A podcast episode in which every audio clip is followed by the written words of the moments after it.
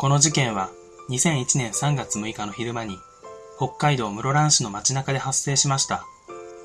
自宅からアルバイト先へ向かうはずの女子高生が待ち合わせの時間に目的地ではなくスーパーの化粧品売り場の防犯カメラに映り、その後バス停付近で男子生徒と会話を交わした後、忽然と姿を消しました。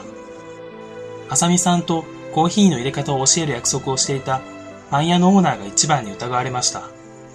令状もないまま警察が家宅捜索。その後監視状態が続くも、犯行は立証できなかった。その後パン屋は閉店。更地にボーリング調査をするも、遺体などは埋まっていませんでした。浅見さんの人物像。当時16歳。身長153センチ。痩せ型で黒髪ストレート。ファンクラブもあるほどの容姿端麗。しっかり者で真面目な優等生でした。ストーカーに会っていたとの情報もあります。時系列。12時56分。約束の時間が迫っていたが、パン屋付近のバス停を通過。13時3分。ショッピングセンターのバス停で降りる。13時4分。店の防犯カメラに映る。13時27分。再び防犯カメラに映る。買い物をするわけでもなく、時間を潰している感じだった。13時30分。再びバス停へ。同級生2人とすれ違い話をする。13時30分頃、パン屋のオーナーが店から外出。そこから事件発覚までのアリバイははっきりしない。13時42分、彼氏から浅見さんに電話。下に着いたよ。と返事をする。下というのは、アルバイト先の店がある中島町を意味する。13時46分、彼氏から浅見さんに電話。今話せない。後でかけ直すと返事があった。時系列を見ただけで二つ謎が浮かんでくる。なぜ彼氏は4分後に電話をかけたのか。これは普段からストーカーに会っていた彼女を心配しての行動だったのではないか。当然警察も彼氏のことは調べているだろう。彼氏の携帯電話の基地局情報を割り出せば、真偽もすぐわかる。そして一番の謎。待ち合わせの時間になぜサティにいたのか。これは、じゃあ3時でというのが、13時でと聞き間違えたのだと思います。あさみさんは3時のつもりだったが、パン屋は13時と受け取った。それなら13時半にサティで時間を潰していても不思議でない。15時に待ち合わせなら14時半ぐらいまでサティにいようと思っていた。しかし何らかの理由で13時半にそこを離れることになった。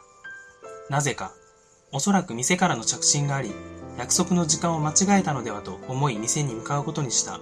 約束の時間に来ないのなら、当然電話をしているはずだ。あさみさんが折り返し電話をかけず、直接パン屋に向かったのは、その当時の携帯料金を考えれば無理はない。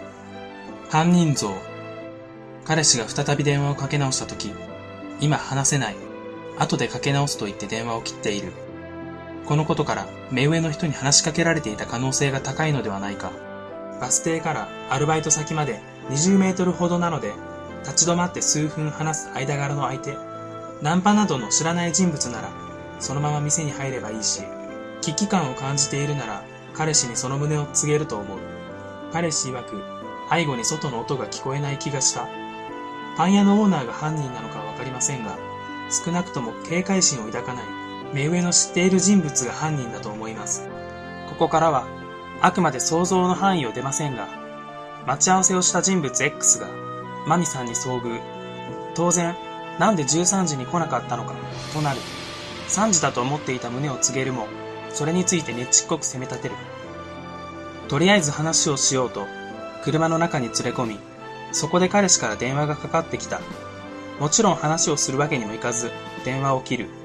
外の音が聞こえなかった理由は、車の中だったからではないでしょうか。X は彼女に好意を抱いていた。そして彼女を自分が精神的に追い込んでいる。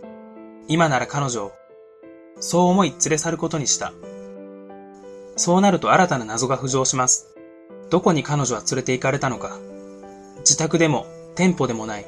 すぐに思いつくような、誰にも見つからない場所。貸し倉庫だと仮定すればどうだろうか。車でこっそり借りていた貸し倉庫の前に止める。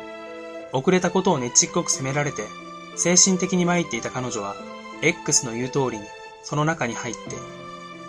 これだと救いがないので、この考えは終わりにします。生きている前提で考察をするなら、駆け落ち説が一番ですが、彼女の性格上、それはありえません。拉致被害の可能性も太平洋側ということを踏まえると考えにくいです。しかし、生きている可能性がある限り、いち早く彼女を保護しなければならないと思います。